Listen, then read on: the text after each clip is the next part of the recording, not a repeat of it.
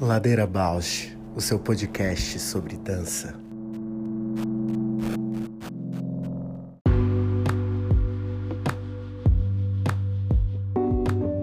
Olá, eu sou a Juliana Alves e este é o Ladeira Bausch, um encontro semanal para mover pensamentos de corpo, com temas que nem sempre vão para cena, sem glamour e sem mito.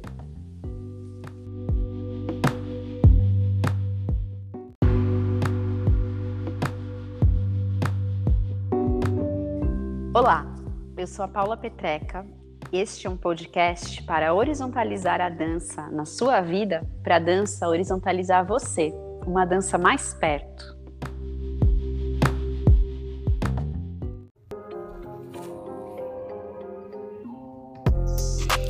O Ladeira Bausch tem uma parceria com o Portal Mude.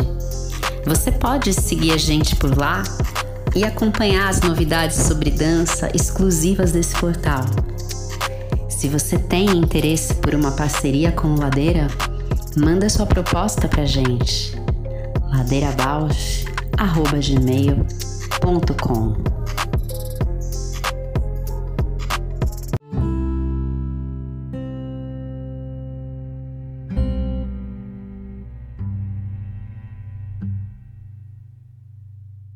da Maria Flor. Guria, tamo assim, né? Tipo, a sereia tá, tá iluminada e a mãe atrás. a mãe de sereia é sereíssima. Tô o bagaço da laranja atrás da sereia, assim, arrastando a cauda. Ai, maravilha. Manda um beijo muito grande, muitas felicidades para Maria, muita vida.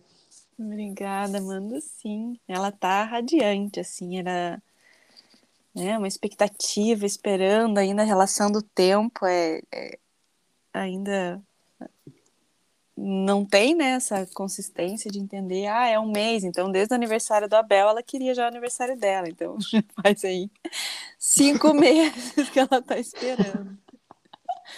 Lembro bem dessas relações na infância. É muito engraçado, né? É, muito divertido. Tem um vídeo de quando eu e minha irmã era criança, a festa do meu aniversário, né? E a minha irmã, ela era muito engraçada quando criança mesmo. Ela fazia um tempo inteiro que era ficar rodando em torno dela mesma. Aí tá rolando a festa, a minha irmã começa a dançar, né? Ficar girando, girando, girando. E aí todo mundo começa a prestar atenção nela e comentar e não sei o que. Aí eu fico irritada. E aí empurro a minha irmã, tipo, sai, é meu aniversário. Não muda o foco. É, sou eu o aniversário. Deixa ela, ela senta, não é? Muito louco, né? Que engraçado. É, e as crianças, elas têm nessa. Ontem o Abel, mas e o que, que eu vou ganhar? Porque a gente foi, eu fui até um, uma, um bairro muito longe, assim, tipo 22 quilômetros de onde a gente mora. Atrás gente. de uma cauda da sereia. E a menina, cheguei lá numa chuva, um trânsito na hora, assim, do rush. E a gente foi, foi ela dormindo no carro, assim, e aí a menina não atendeu a gente. A gente voltou, esperei 20 minutos a guria atender a gente, e ela não atendeu. Eu falei, filha, não vai poder dizer que eu não tentei. Porque... Mas a frustração é a mesma, mamãe. Porque a gente foi, daí voltou tudo. Dela amanhã a gente volta. Eu falei, nossa, filha, não vai rolar vai ter que ser de outro jeito. E, o, e daí, antes de ir, o Abel perguntou, mas tá, ela vai ganhar a cauda da sereia? E o que que eu vou ganhar? é, mas no teu aniversário você ganhou, né? E aí tem essas as crianças, tipo, não. É difícil, né? Aceitar que é o dia do outro. E, e o que que é isso, né? O que que é esse aniversário, gente? Eu tô assim, com a, com a coisa que não pode reunir, então eu tô fazendo uhum. várias festas pequenos grupos diversos. Você não tem noção. É festinha não sei aonde, festinha não sei aonde, festinha. Meu, que loucura. Pequenas, pequenas produções. É isso mesmo, é uma produção. É uma produção. Mas também é muito inesquecível, né? Eu acho que vale a pena, porque eu penso quanto é marcante, né, na vida da gente, quando a gente passa por esse momento de celebrar, de ter o seu dia. Ai, meu, eu não sei, né? Eu acho que sou uma pessoa esquisita, porque eu não lembro. Eu não lembro dos meus aniversários. Não. Até uns 13, 11, sei lá, não lembro. Pouquíssimo, assim, não tenho memória. Mas aí eu acho que é bem específico, né, da minha, da minha cabecinha a sensação que eu tinha, eu faço aniversário em janeiro, né? Então era de sempre, como era no meio das férias, ser uma coisa que vinha pouca gente. Às vezes acontecia na praia e era mais com os amigos da praia do que com os amigos do, né, da escola, os amigos mais chegados assim. Então dava uma sensação meio que era um aniversário, como posso dizer, meio na sombra, né? Não era um aniversário daqueles que todo uhum. mundo ia e tal. E aí eu só fui sentir a diferença de, de fazer aniversário no meio do ano normal quando eu morei, quando a gente morou fora, quando eu morei em Portugal, porque lá janeiro é normal, uhum. né? Não é férias. E aí uhum. eu sempre queria fazer festa. Aí tinha o Augusto, a Cristina, que um fazia um dia antes, o outro um dia depois. O Zé Luiz fazia uhum. um pouquinho mais pra frente. Juntava um monte de amigos dos Capricórnios. Ia todo mundo fazendo festa, todo mundo junto, era Batidão. muito gostoso. é, ganhar essa energia coletiva também, né? Uhum. É, eu acho que na infância eu lembro assim, porque sempre, como eu sempre estudei no mesmo colégio, era a mesma turma desde pequenininha, assim. Então era sempre os mesmos amiguinhos que iam, assim. Então meio que era, eu não tenho a lembrança de um aniversário, era sempre lá em casa, não tinha, não lembro de ser diferente de, de não ser outro lugar e sempre os mesmos amiguinhos, assim, sempre as mesmas amigas e aquela tensão, lembro muito da tensão. Lembro de um desconforto com a roupa, assim, que a mamãe queria que eu ficasse com vestido e eu não queria que eu vestida. Lembro disso. Ai, que ótimo. Uh, mas assim, Mas assim, coisas. É, e daí põe vestido. Aí a hora que você põe vestido, você não pode brincar e sujar com o vestido. Então. não tem vantagem. Não, não tem vantagem. Aí então eu lembro dessas coisas, assim. E, claro, lembro de uma correria, assim. E acho que eu lembraria muito mais se, se não tivesse, né? Se eu não tivesse, eu lembraria como frustração e não como lembranças, assim, mesmo que elas sejam, assim, é, tensões, conflitos, né? Ou que eu talvez elas não estejam tão frescas na minha lembrança como coisas incríveis, porque elas eram preenchidas com o que deveria ser, né, com os amiguinhos e tal. Então não era era mais uma celebração para não talvez não para marcar, mas para não passar desapercebido. Assim. Uhum. Que engraçado, agora falando disso, eu tô bem interessante. Você fala em marcar e eu falo em, em apenas não. Não. Não fraturar, assim, né, com alguma coisa, não só deixar ela existir como celebração, assim. Porque acho que isso me fez um insight aqui que pode ter a ver com o que eu tenho como pergunta hoje, assim, dessa inversão de das importâncias de perspectiva, é uhum. das perspectivas, assim, da gente querer aprender e aprender, aprender, aprender, e daí você pensa, não, desaprende um pouquinho para poder aprender. um pouquinho nesse sentido. Muito. Amei, amei ouvir isso. É, é porque acho que foi e um mini que... portalzinho, né? Sim, e acho que esse lugar também das importâncias, como você falou, né? Diluir essas importâncias no dia a dia, né? No, na continuidade da vida e não concentrar tudo ah, no dia do aniversário. Uhum. É, porque, por exemplo, hoje a Maria acordou, deu parabéns para ela, eu tava assim, tipo, mais cansada do que outros dias. E aí, aí chegou, né, o dia tão esperado dela, não sabe nem aonde que, como é que reage, então, porque é o dia que eu tava tão esperando. Talvez fosse mais interessante os dias de espera, porque o, a excitação, a expectativa, né, eu tava movendo e tava ali pulsando do que chegou. E agora? Como é que faz? Não era tudo isso? É tudo isso? E como é que eu reajo? E aí, né? depois, quando passa, né? O dia seguinte também fala, e agora? Uhum. Acabou tudo. Como é que eu fico? Exato. E, e essa coisa, né, de ficar prolongando, né? Por exemplo, daí hoje a gente faz um bolinho aqui com as pessoas que convivem aqui com a gente, daí amanhã vai para Ponta Grossa.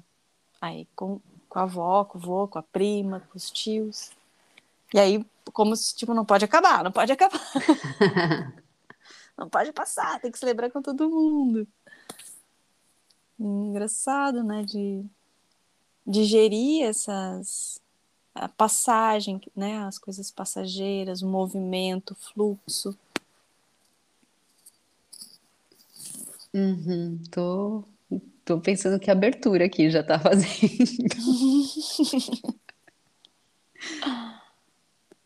é engraçado. Né?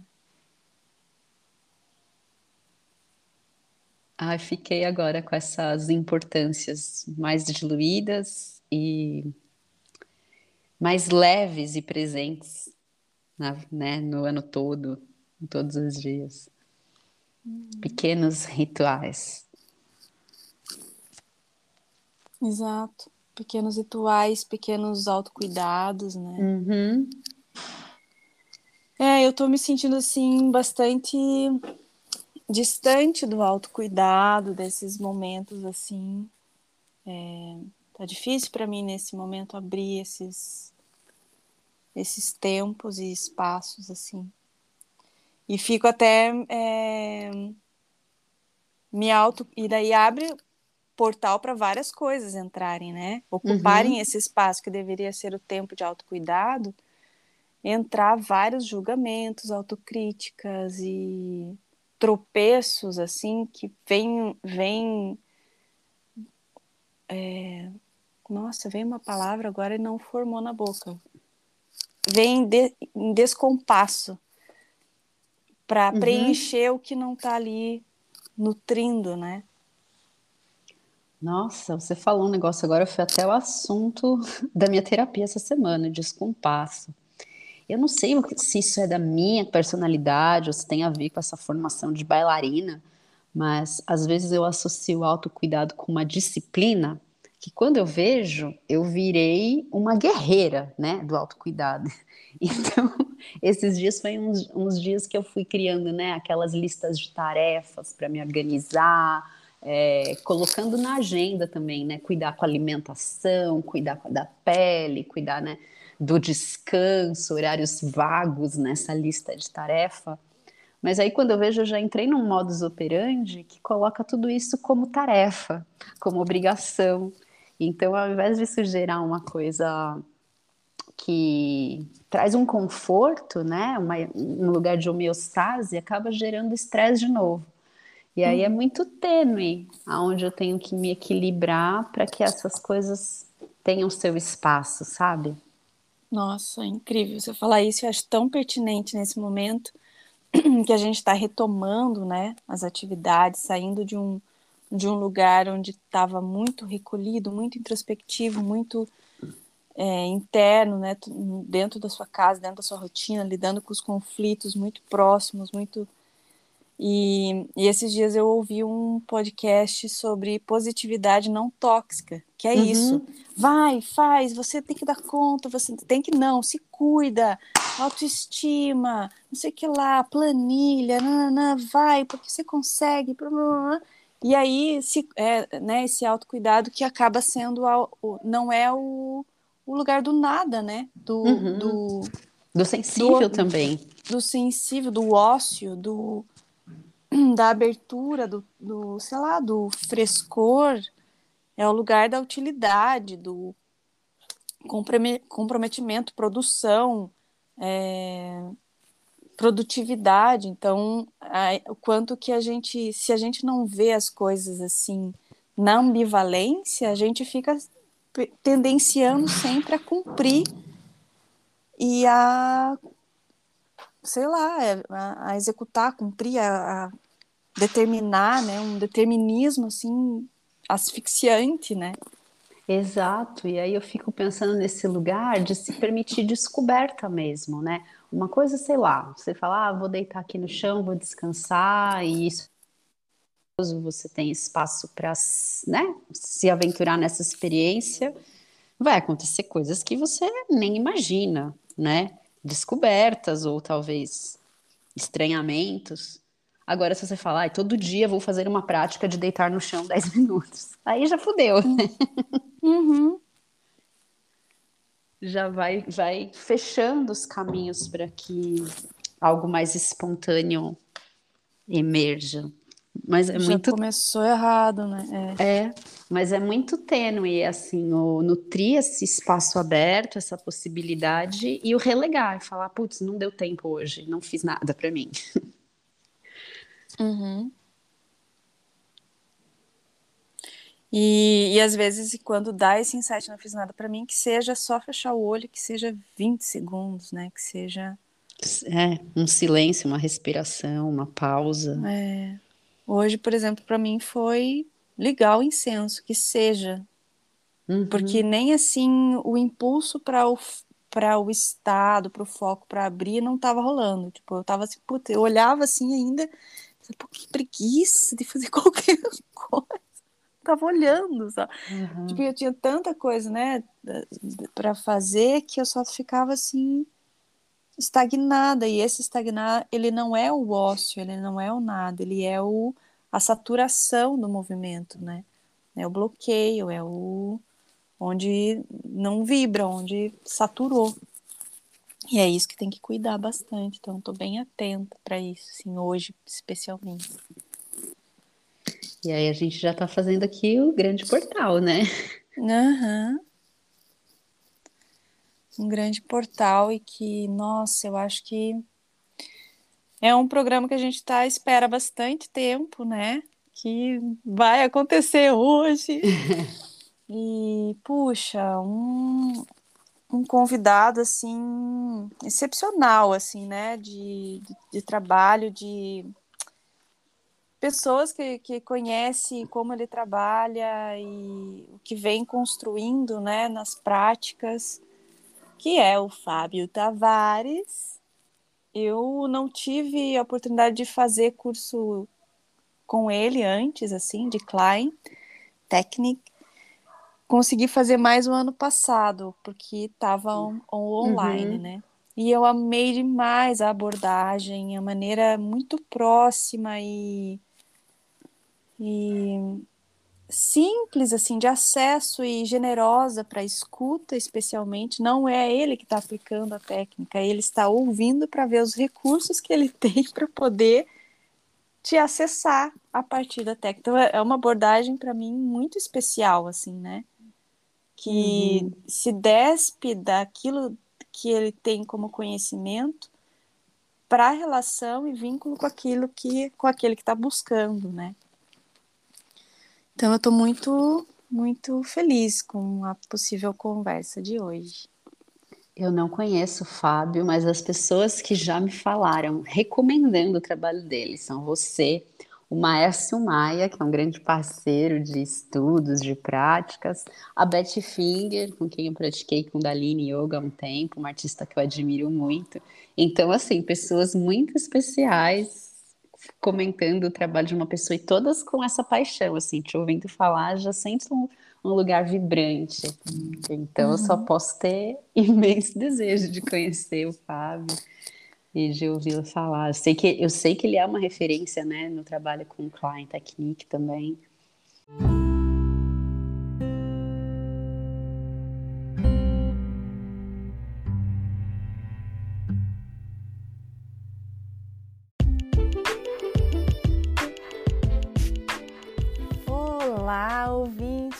Ladeira Bausch. estamos tão gratas por toda essa escuta. Queremos anunciar que agora temos uma campanha no Apoia-se.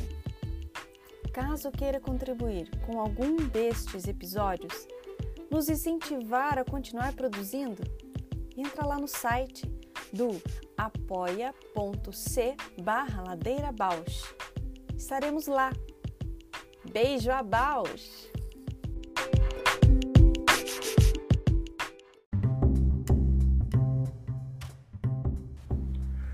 Ladeira Bausch, o seu podcast sobre dança.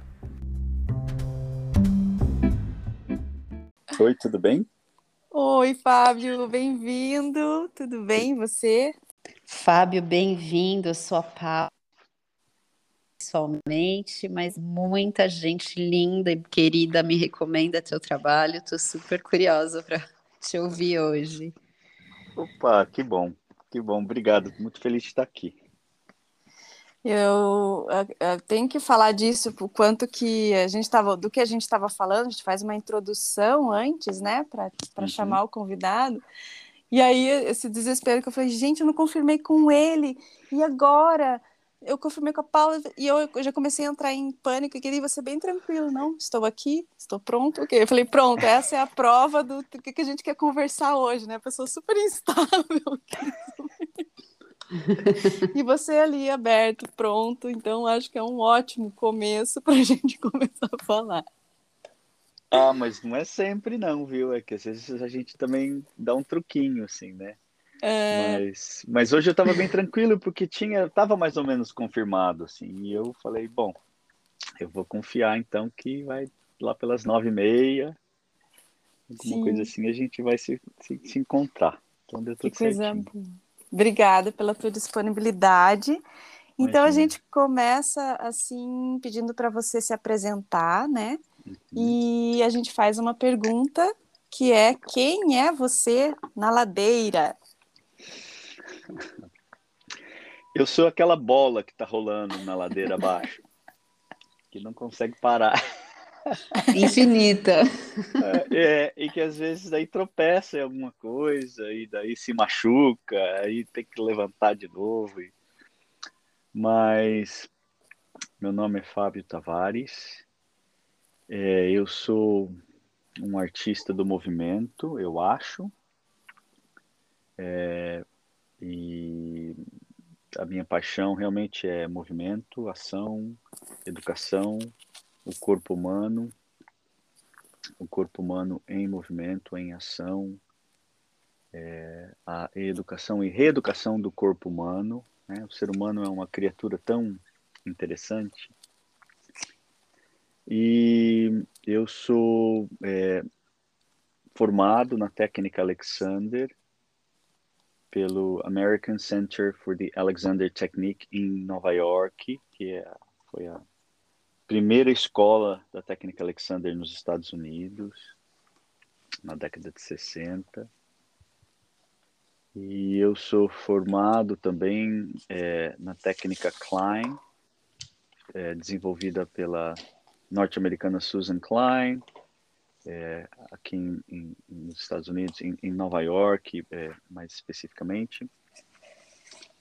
E eu sou também formado é, de uma coisa chamada Zero Balancing, que é um tratamento energético e estrutural é, feito através da liberação de energias bloqueadas no nível dos ossos e das articulações.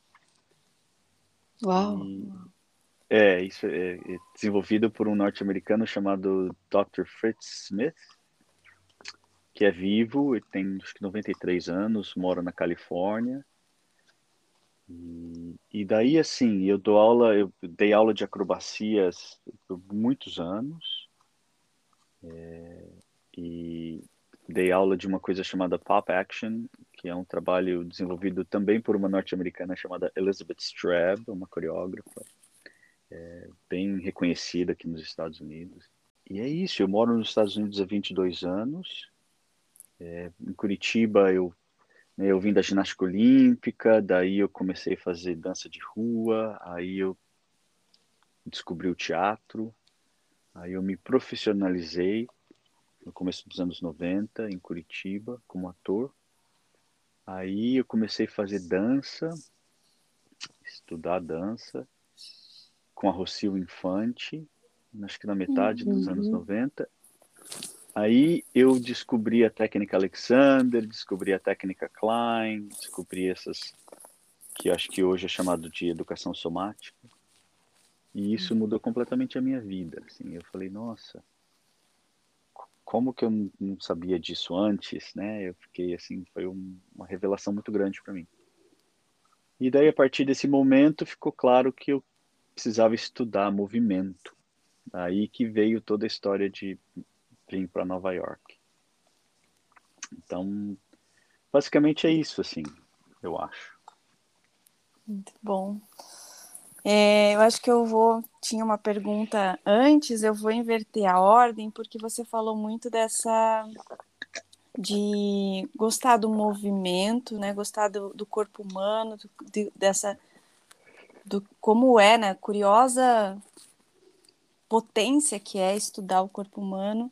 E eu uhum. tenho essa curiosidade que, né, das poucas aulas que eu fiz contigo, e como você traz esse corpo da criança, né? Da criança que aprende do quanto as práticas somáticas, às vezes, é, é olhar para aquele corpo que sabe como sentar, como levantar, que descobre a partir de memórias, a partir do que, do como o corpo funciona e o quanto a gente desa, é, não é aprende e desaprende e aprende maus hábitos e, e, vai transitando com isso assim qual qual que é o teu olhar sobre essa esse corpo de criança e o que que a gente faz com ele depois né de adulto assim uhum. é então interessante né porque é, numa criança normal vamos dizer assim né numa criança típica é uma criança que não tem problemas é, neuromotores, né? Uhum. É, o corpo realmente é inteligente, né? A gente sabe o que fazer. As articulações estão lá livres, né? A gente está aterradinho no chão, indo para cima, bem livremente. É, e isso aconteceu, assim, eu tive essa, esse entendimento muito claro teve um verão que eu fiquei um mês na praia. E eu ficava só observando as crianças brincando na praia. Uhum. E eu, uhum. e eu vi, é muito claro, assim, como a criança naturalmente vai para cima. Né? em direção, o corpo vai na direção da cabeça. E a cabeça vai para cima em oposição a, a, ao planeta, né? em oposição ao chão. E quando as crianças correm, tipo assim, vão correndo para a praia, da, da cadeira até a praia, elas não vão pulando, assim, a cabeça delas permanece no mesmo nível, como se tivesse um teto muito baixinho, imagina assim um teto quase tocando na tua cabeça. E você tem que correr, mas você não pode você não pode pular, né? Você tem que correr naquela aquela mesma altura, assim. E, e eu via que as pernas e os braços dessas crianças estavam completamente livres. E as pernas e os braços trabalham a serviço do tronco. Ou seja, o tronco, cabeça e tronco vem primeiro. Né? E na técnica Alexander a gente chama isso de controle primordial. Então, cabeça e tronco vem primeiro. Braços e pernas são secundários, no, em termos de movimento e de funcionamento. E eu falei, nossa, cara, olha essas crianças correndo perfeitamente. Ah, é, assim, é, o joelho vai para frente, o pé embaixo do centro de gravidade, os braços livres, tudo coordenadinho, é, movimentos contralaterais. É, e eles vão correndo, elas vão correndo para frente, para trás, para cima, para baixo. Aí para, aí agacha, levanta, agacha, levanta, agacha, levanta. Aí gatinha, uhum. aí senta, aí levanta de novo, aí corre de novo. E daí agacha, levanta, agacha, levanta. E elas não estão exaustas. E essas crianças não estão com dor no joelho. E essas crianças não estão com dor no tornozelo. e essas crianças estão se divertindo, estão, né, é, é, não, não é um sacrifício, não é um... Aí eu falei, nossa, eu pensei, né, a gente quando daí chega na adolescência, a gente já perdeu isso. Uhum. Você vê um, um, adolescente de 13 anos correndo até a praia. Muitas vezes aqui, né, você vê que já é um, já começa a ter uma dificuldade, né? A gente não, não consegue agachar mais com facilidade, não consegue sentar mais tão é, de uma maneira tão equilibrada e tão livre. E daí e o corpo chega parece que vai enrolando, né? Vai começando a dobrar. É, vai, parece que vai enrijecendo, né? Uhum. E daí o sentar, e daí eu, eu também trabalhei bastante com é, é, aqui a gente chama de young adults, de adultos jovens, jovens, né? Seria. Uhum. E eu vejo como já está tudo travado, né? Por falta de uma palavra mais adequada.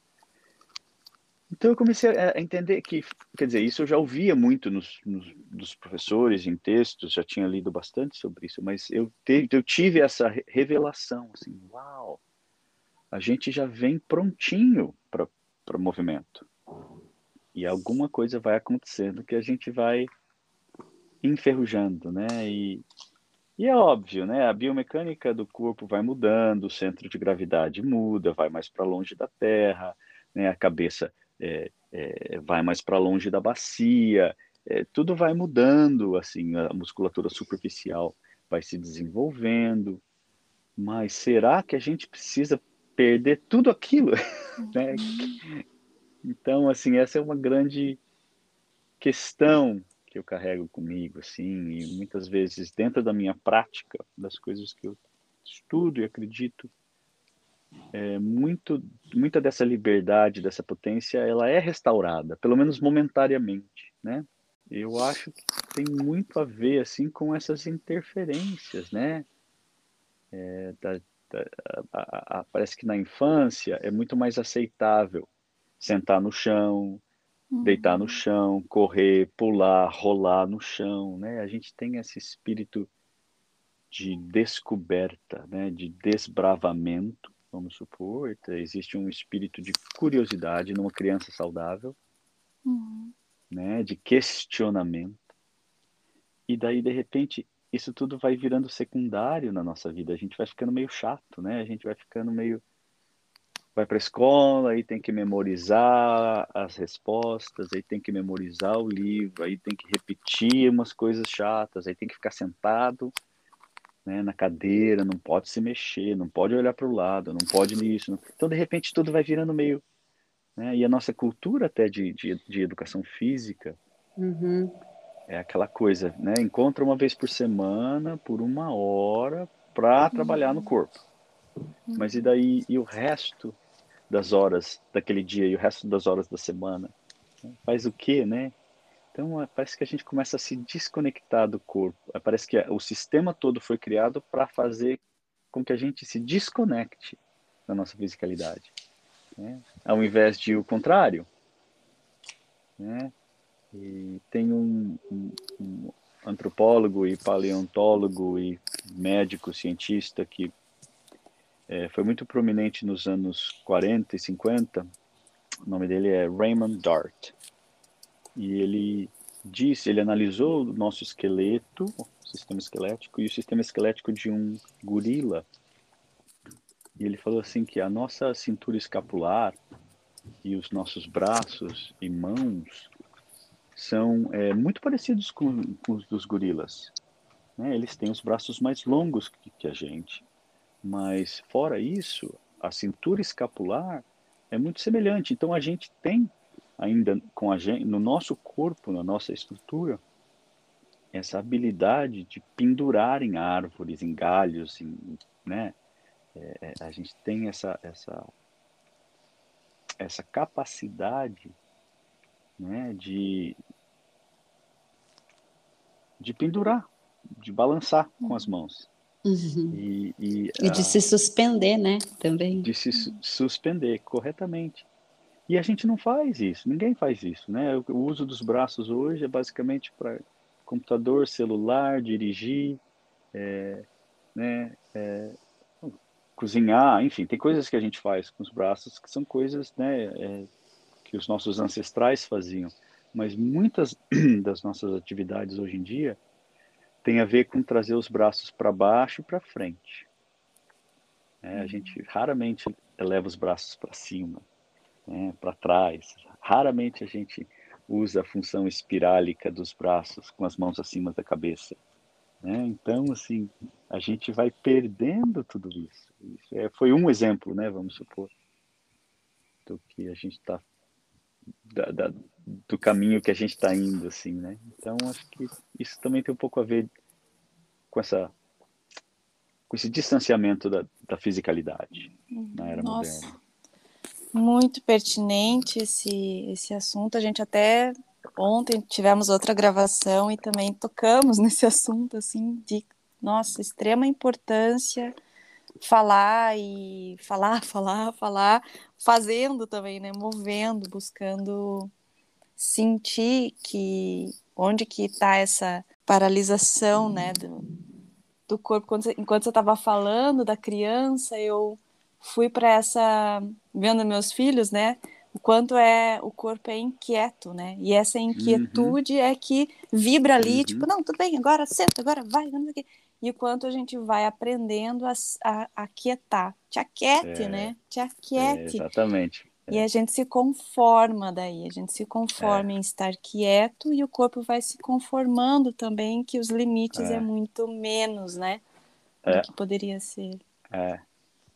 É um, é um grande mal entendido. Eu, eu tive um colega de trabalho, é, bailarino, maravilhoso, assim, um menino super é, destemido, ele fazia coisas incríveis assim no ar, super acrobático, é, tinha um domínio assim fora do comum do corpo dele. E ele falou que quando ele era criança, é, ele tinha dificuldade em focar, né? Tem, em, em inglês chama ADD, uhum. déficit, essa deficiência de, de prestar atenção. E os professores não entendiam isso e todo mundo, tipo, dava bronca nele, né? Fica quieto, né? Daniel, fica quieto, Daniel, não se mexe, Daniel, não. E chegou num ponto que uh, ele, os médicos deram é, Aderal, que é um remédio que é quase é, pior do que crack, né? Do que cocaína. Uhum. E ele disse que foi o que, é, assim, ele tomou Aderal como criança para poder se aquietar. Uhum. E, e, é uma coisa, é, um, é um, uma falta de, é uma, né, uma ignorância muito grande, uma falta de entendimento, porque isso podia ter afetado ele de uma maneira negativa, né, muito facilmente. Uhum. E tudo que ele precisava na realidade era estar tá escalando paredes e pulando coisas e se pendurando em cordas e, né? E daí você pega essa criança com essa energia tão crua e coloca a criança confinada numa sala de aula, prestando atenção num livro que está na frente dela. E né, é, é, um crime, assim, na minha opinião. É... Então a nossa sociedade é muito baseada nisso, né? Você tem que ir no teatro, você tem que ficar quietinho, você não pode falar, você não pode se mexer, você tem que, né? Nesses lugares, você vai no museu, você não pode relar em nada. Não né? pode nem reagir às sensações. Não pode nem reagir, exatamente. E hoje as pessoas estão começando a questionar isso. Oh, isso, é, é, um, isso é uma coisa meio colonial, né? Do colonialismo, uhum. né? Uhum. É Porque essa, vai para uma passividade também, né? A pessoa está vendo, ouvindo, lendo, mas tem pouco espaço para agir, né? Para interagir. Exatamente, exatamente. E, e o, o, interessante é, é, assim, é que o sistema nervoso nunca para. Então, tem que haver um nível muito refinado de inibição em momentos assim. Né? Então, assim, é, isso também é uma habilidade a ser praticada e, né, e descoberta. É, é, é, muito mais difícil, é que nem né, você sentar paradinho e meditar como um, um, um monge, né? Existe um nível de refinamento muito alto nessa atividade. E hoje em dia, o que, que a gente faz o tempo inteiro com o nosso corpo? A gente fica sentado parado. Uhum. Né? Mas é, a gente faz isso muito é, mal e porcamente, então a gente acaba se machucando, né? Exato, vai adoecendo. E acumula estresse, vai adoecendo, exatamente. exatamente. E aí, a minha, a minha primeira, que agora vai ser a próxima questão, que é sobre, então, nos tornamos adultos e estamos nesse, nesse rolê todo todo na quietude, mas a quietude que é aprendida, mas ela é equivocada, né? Porque a gente estava falando disso também, o quanto que isso acontece descompassos, né, no nosso jeito de viver. Por exemplo, eu acabo vendo que quando eu estou muito sem cuidar e sem dar espaço para o movimento ou para o corpo, assim, né? eu começo a criar coisas para fazer e tudo vai atravessando assim. Então eu tenho que pausar, tenho que olhar, tenho que respirar, deixar assentar um monte de coisa. E eu lembro muito da, da dessa de, do modo que você apresenta esse desaprender, né? Desaprender a aprender, desaprender a, a querer fazer, né? Para para não responder de imediato as coisas, né? E, e qual que é a potência? Porque você falando é outra coisa do que eu falando. Então, fala de novo pra gente, Fábio. Bom, é... Bom, primeiro de tudo, obrigado pela, pelo biscoito, né? é... Não, mas na realidade é assim. A maneira que eu entendo isso é o seguinte: o, o nosso corpo humano ele é um, é uma, ele tem uma estrutura altamente instável, né? E é, se a gente olhar no número de ossos dos pés, na articulação dos tornozelos, na articulação do joelho, na articulação do quadril, na orientação da coluna vertebral, né? na relação da cabeça com a coluna, como a cabeça está longe da bacia, a bacia está longe dos pés, é como se a gente tivesse é, é, as nossas pernas, elas literalmente são como se fosse perna de pau, né? São é, estruturas longas e, e, compridas e finas, que são os ossos né, das pernas, sentar sobre duas plataforminhas que são cheias de ossinhos. É, e daí a caixa torácica, né, que se pendura da maior região da coluna, que é a região torácica, e encontra na frente com o externo através de cartilagem, que são estruturas elásticas né, e flexíveis. É, então, tudo isso, assim, e os braços também, né, que tem essas duas varetinhas, que são as clavículas, é, é espaçando os ombros, para que os ombros sejam lá longe e não aqui na frente do peito. E daí, desse, dessas estruturas de alavancas, lá de longe, tem essas varetinhas, que são os ossos dos braços e as mãos e os dedos longos.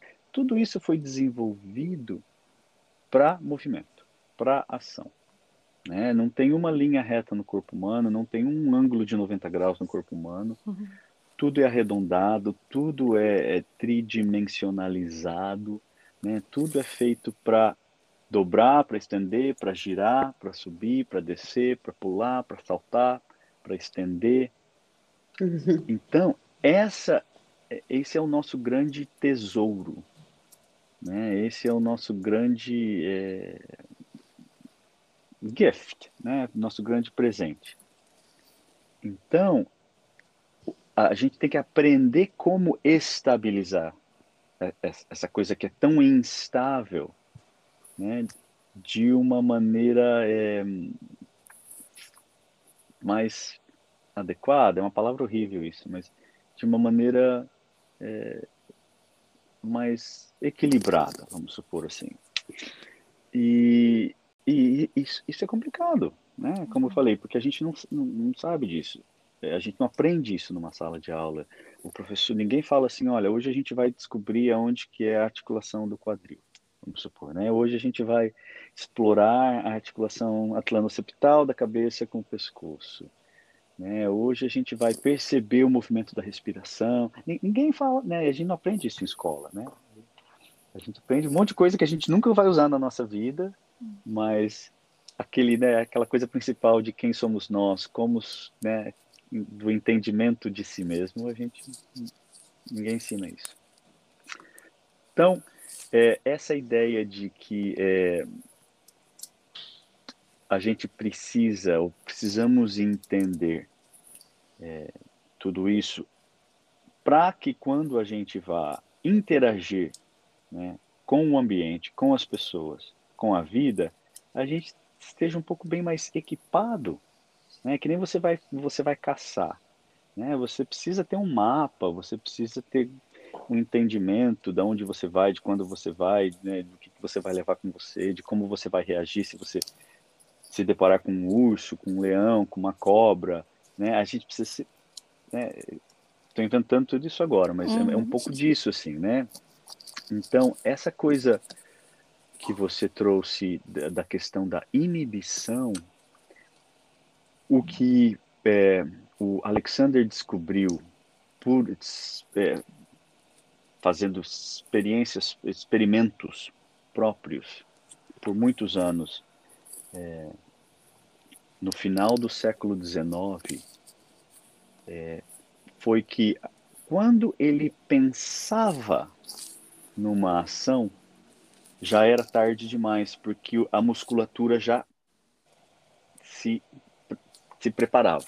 No uhum. caso no caso dele, que estava explorando é, dificuldades com o uso da voz, e ele entendeu que tinha cabeça, pescoço envolvido, respiração e caixa torácica. Aí ele começou a entender que tinha pernas e pés envolvidos nessa reação de cadeia.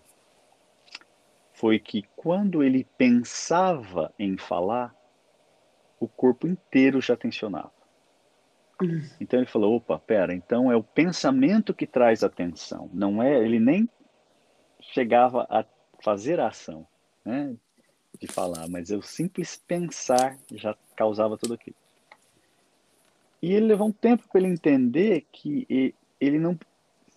Se ele pensasse em falar, o corpo tensionava. Isso num nível muito sutil que, que muitos de nós ainda não entendemos, mas acontece. Ele entendeu que então, se o problema é o falar, o problema é o pensar em falar, eu vou eu não vou pensar em falar.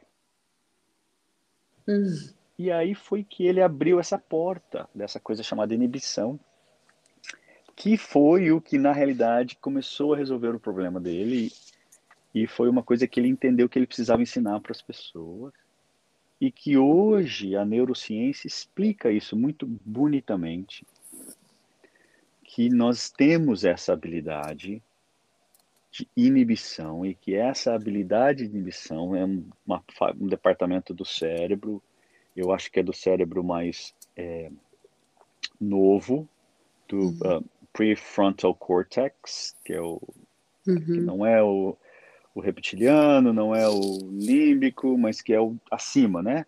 Que é justamente isso, que são essas habilidades de inibir esses impulsos, né?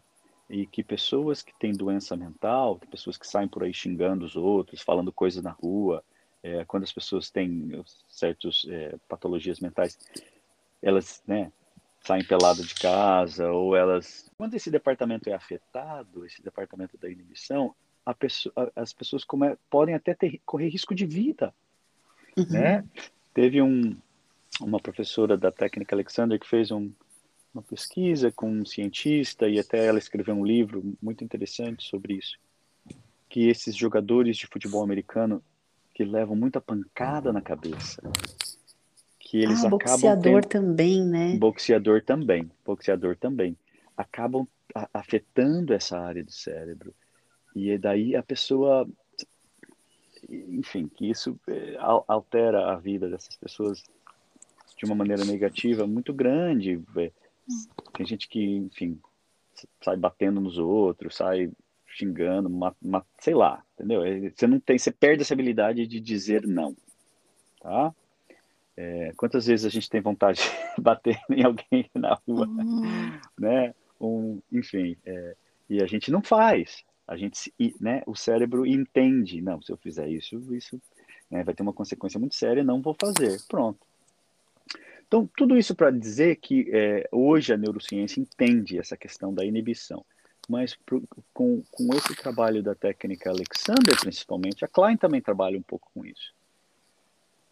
É a gente é, começar a escutar o que está acontecendo dentro do corpo, né, dentro desse universo, desse microcosmo que a gente tem, que a gente carrega o dia inteiro com a gente, que né, está com a gente o tempo todo, que na realidade é a gente. Né? E começar a falar, ah, então pera, né? Muitas vezes eu não eu não estou escutando o que está acontecendo lá dentro. Eu vou no piloto automático. Levanta, senta, escova o dente, toma café, faz comida, lava louça, toma banho, vai para o trabalho, dirige, cuida da casa, cuida dos filhos, né? E a gente sem muito perceber o que está acontecendo dentro. É, é realmente como se, se, fosse uma outra pessoa fazendo isso para a gente, né? Uhum. Quando a gente começa a perceber, a gente começa a entender que existem hábitos preparatórios inconscientes para essas atividades. Né? E que são hábitos que foram aprendidos. Né? Quem, quem fez dança, quem fez academia, yoga, pilates, isso, aquilo, a gente ainda sabe, a gente tem mais interferências ainda do que as, do que as outras pessoas. Uhum. É, porque a gente acredita que, ah, eu preciso apertar um pouquinho aqui, eu preciso levantar um pouquinho aqui, eu preciso, né, contrair um pouquinho aqui para poder fazer aquela coisa ali. A maioria das pessoas não pensam assim, né? A maioria das pessoas, é, elas fazem as coisas.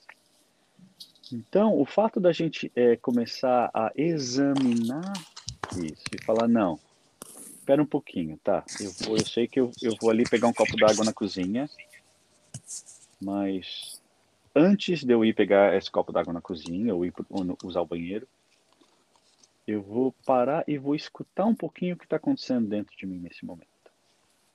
Né? O quão presente eu estou dentro de mim, o quão presente eu estou em volta de mim, no meu entorno. Né? E daí a, a técnica Alexander tem um modelo muito simples, né? que é assim, primeiro de tudo, é, entender é, qual é o relacionamento da cabeça com a coluna nesse momento. Né? E é, estou respirando ou não? Né? E estou encurtando a minha estatura ou não? Né?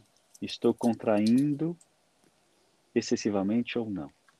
E a partir dessas referências, desses modelos, a gente pode fazer decisões naquele momento. Né?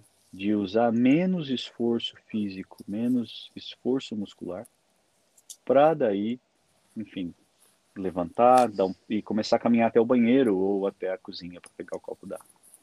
E isso é uma coisa que vai de momento para momento, até a, a, a, própria questão de pegar um copo d'água, né? É, é, na realidade, tem um professor que fala todo mundo se movimenta melhor com uma coluna longa, né? Então, assim, muitas vezes a gente aperta o pescoço excessivamente, é, prende a mandíbula e começa a levantar o ombro para estender a mão, né?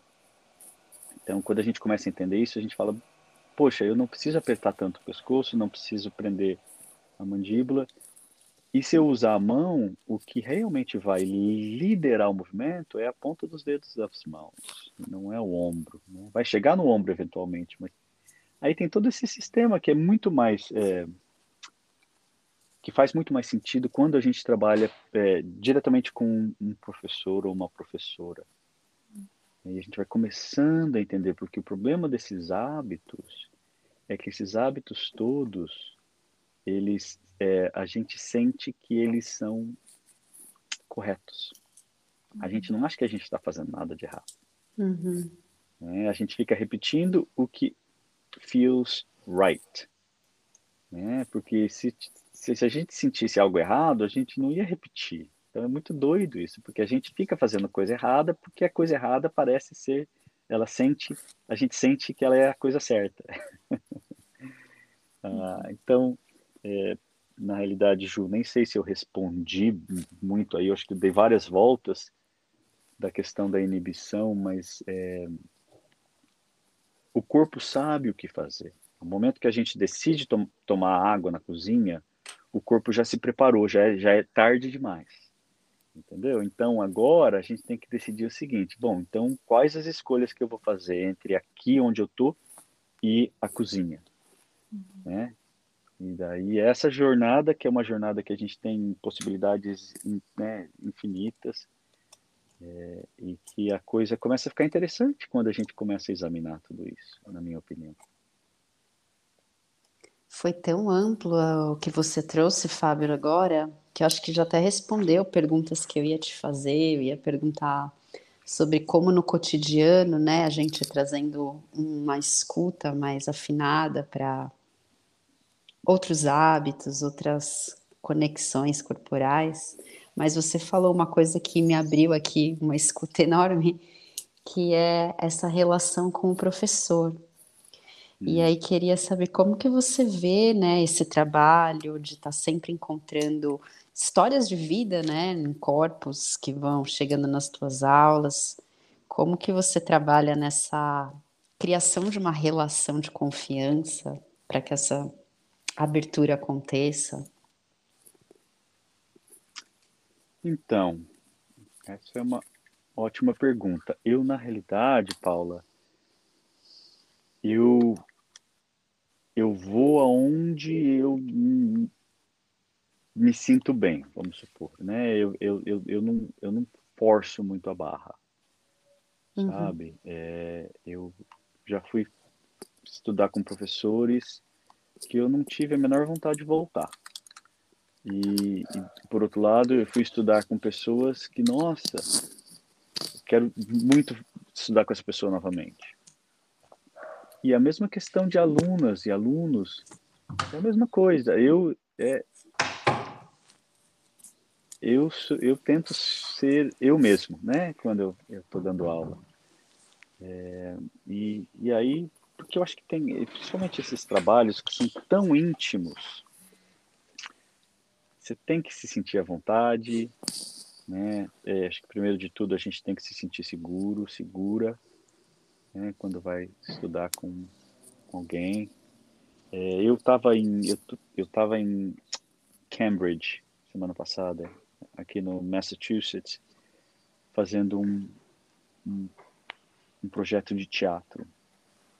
E tem uma professora aqui da Técnica Alexander em Massachusetts que eu já tinha trabalhado com ela em alguns congressos e eu sei que ela é uma professora que tem muita experiência, e, e o professor dela foi treinado pelo próprio Alexander é, na década de 20 ou 30, e ela estudou com esse cara na década de 80, ele já não é mais vivo, e ela é, vem dessa linhagem, dessa lineagem, não sei como fala, muito grande desse, desse cara, desse, desse, desse professor. E eu mandei um e-mail para ela e falei, ó, eu tô aqui essa semana, gostaria de estudar com você. Ela falou, tá bom, venha, marcamos uma aula, eu fui lá, nossa, peguei um, um, um Uber e assim, super longe, era um lugar super não conveniente para mim, sabe? E eu fui lá e isso semana passada. E ela completamente revolucionou assim a minha o meu entendimento hum. de da relação cabeça e pelvis, e pelvis e pernas. E, e assim, nossa, eu, eu falei, cara, uau, tipo assim, uau, foi literalmente isso, assim. Porque ela me colocou num lugar, depois de, imagina, eu estou estudando a técnica Alexander há quase 25 anos. E ela, semana passada, me colocou num lugar completamente desconhecido, completamente não, não familiar. E eu falei, caralho, se não tivesse um espelho ali para eu poder olhar e dizer não, porque o meu, o meu sentir estava completamente é, é, errado, completamente, sabe, assim, fora da casinha. E eu, eu me sentia, literalmente parecia que eu estava assim, é, é, inclinado para frente, parecia que eu estava. Eu olhava no espelho, eu estava completamente é, ereto. E ao mesmo tempo me sentindo que eu estava caindo para frente. Aí, e foi tão maravilhoso. Aí eu estava com um pouco de dor nas costas, que eu tinha me machucado, e ela me colocou na maca. Foi lindo. Eu saí da casa dela, eu não ia mais voltar lá, porque minha agenda estava cheia, enfim, mora longe, custa dinheiro. Mas eu pensei, eu falei, cara, eu preciso ver a Ruth mais uma vez, enquanto eu estou aqui em Boston.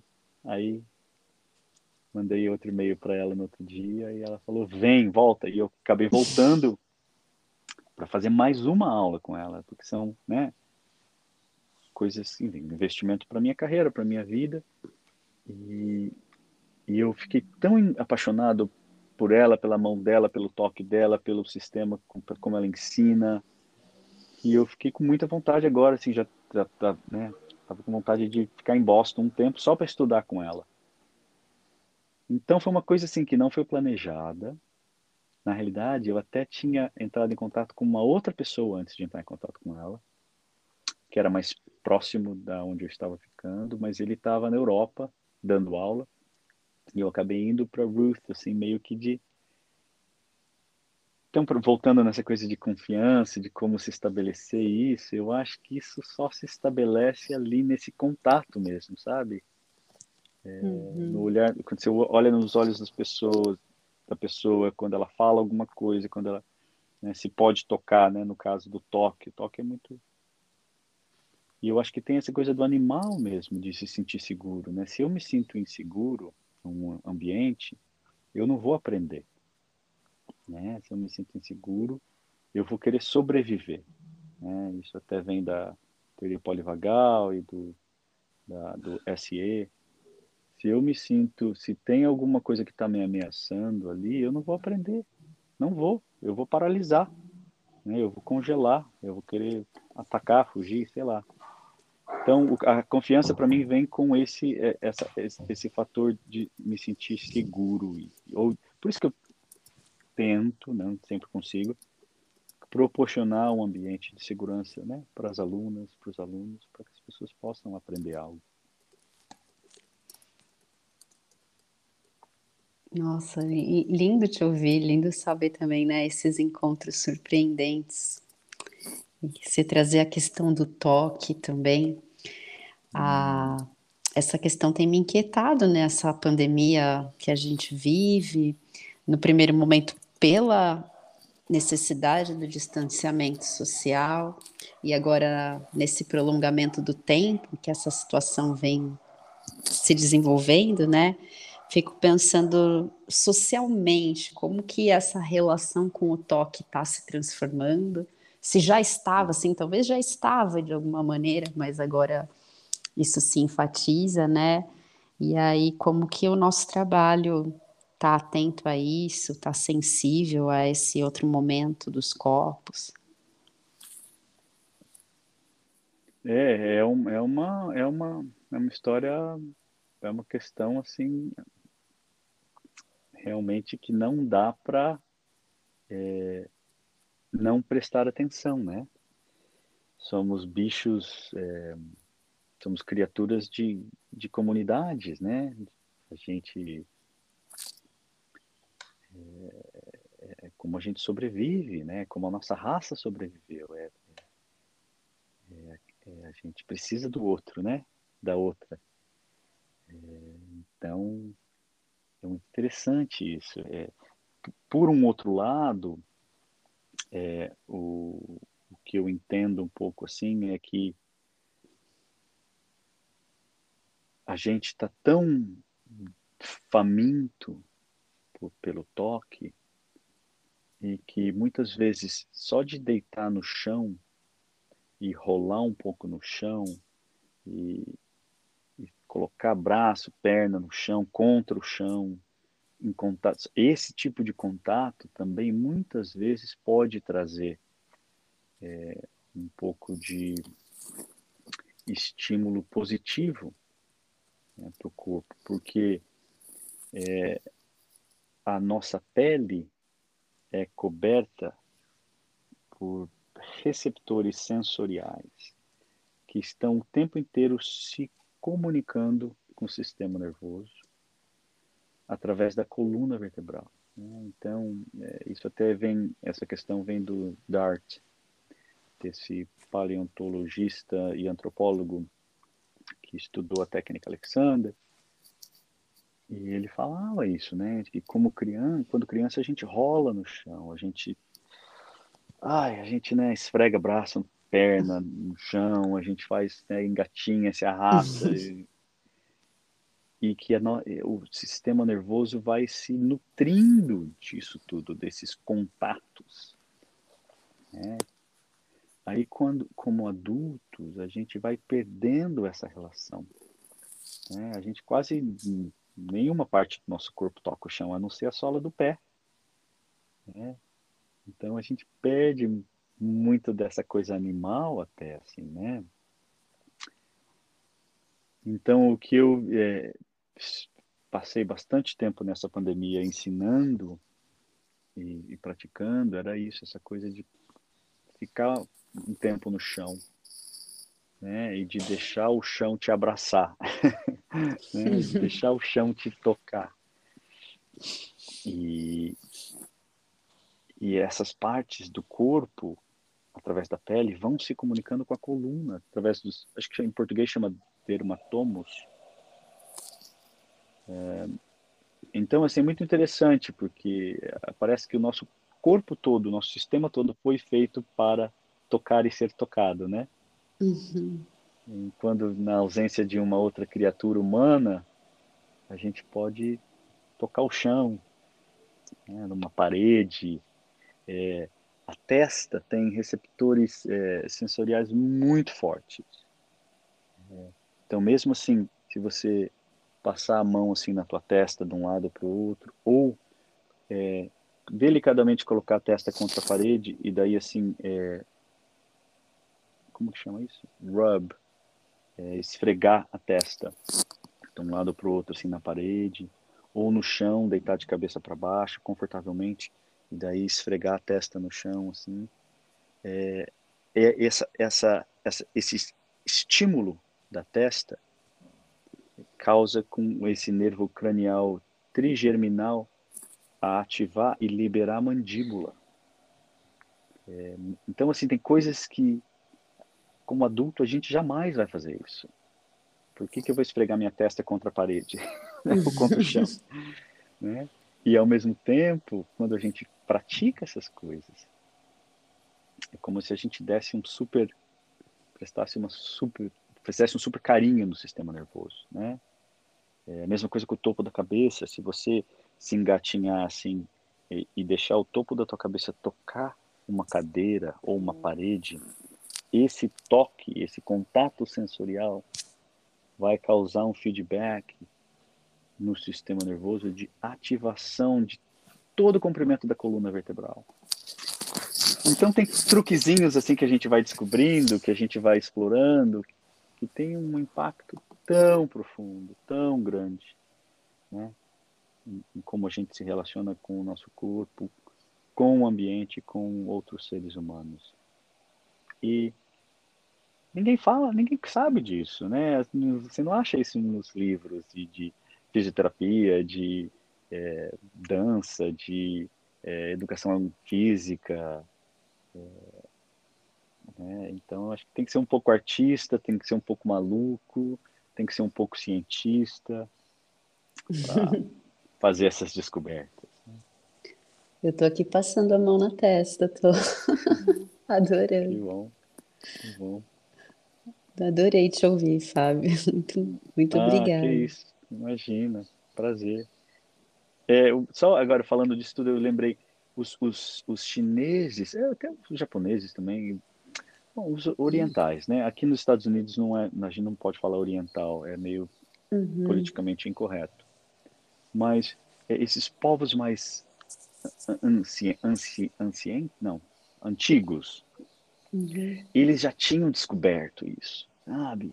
Uhum. Eu vejo com o Qigong, com o Tai Chi, é, os, os, japoneses com o sistema energético deles, os, os, indianos com os sistemas de yoga, de chakras, eles já entendiam isso de alguma maneira, né? E a, a gente, agora que está descobrindo a necessidade disso, aqui do lado oeste, né? E que uhum.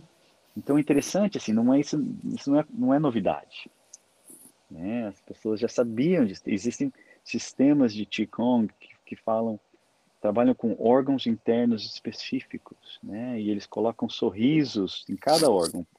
Faz o fígado sorrir, faz os pulmões uhum. sorrir, faz o corpo. Isso tudo traz um tremendo benefício para né, o sistema. Então, ou seja, tudo isso só para assim, suplementar né, tudo isso que a gente está conversando, falando, que de uma certa forma não é, nada, não é novidade. Né? As hum. pessoas já sabem, algumas pessoas já sabem disso há muitos e muitos e muitos anos. Incrível. Incrível você trazer essa referência. Eu gosto, eu faço yoga, gosto muito de fazer acupuntura, sentai ho, que é uma técnica japonesa também. Mas uhum. por conta da acupuntura, da auriculoterapia, eu comecei a desenvolver uma massagem no ouvido. Até partilhei com a Ju.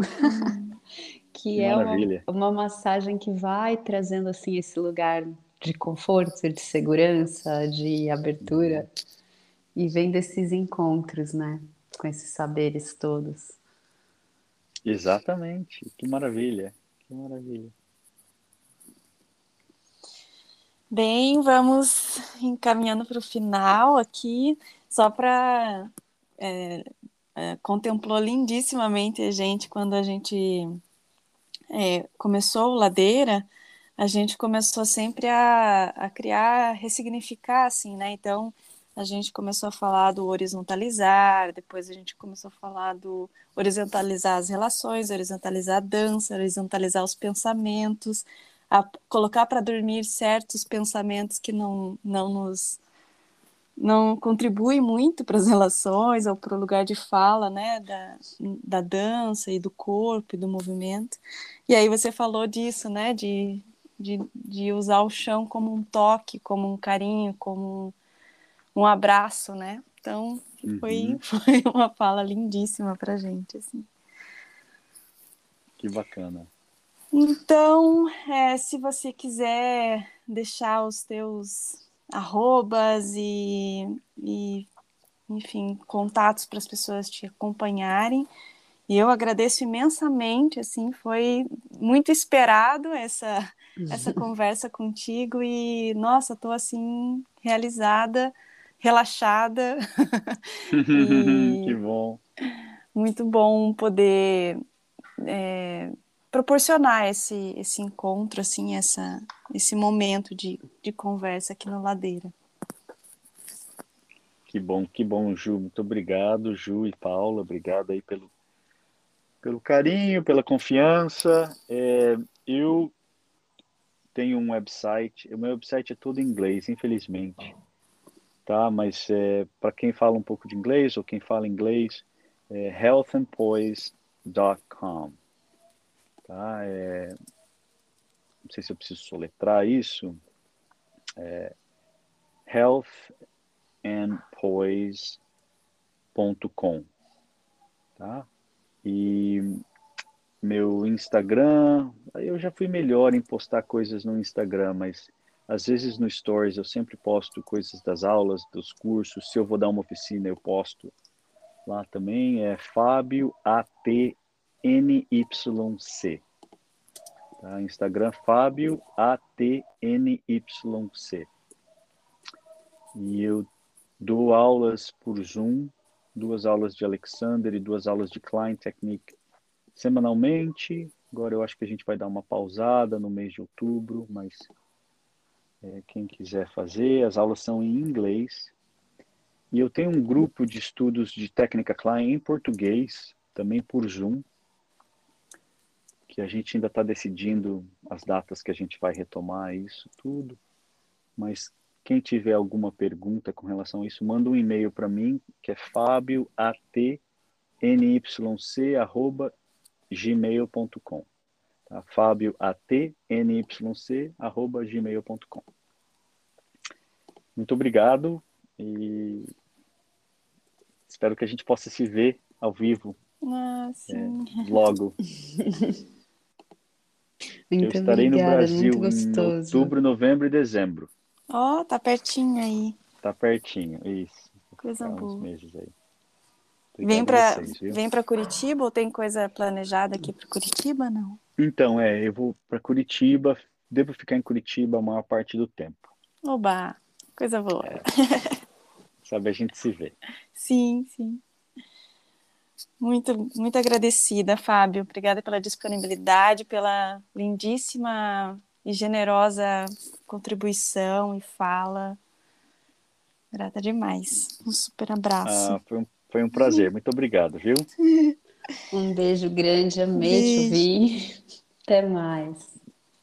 Até, Obrigado, beijo. Paula. Outro beijo. Tchau, tchau. Fiquem bem. Tchau, tchau. Você também. Tchau.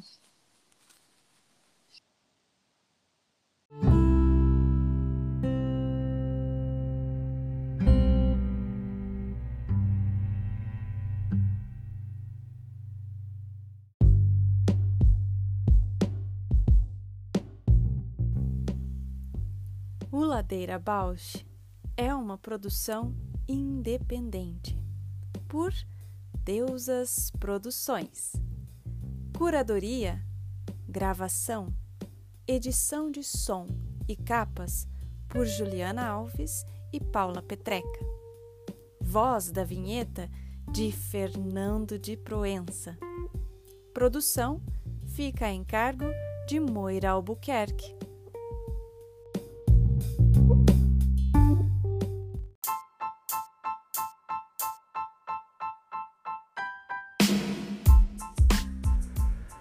Ladeira Bausch, o seu podcast sobre dança.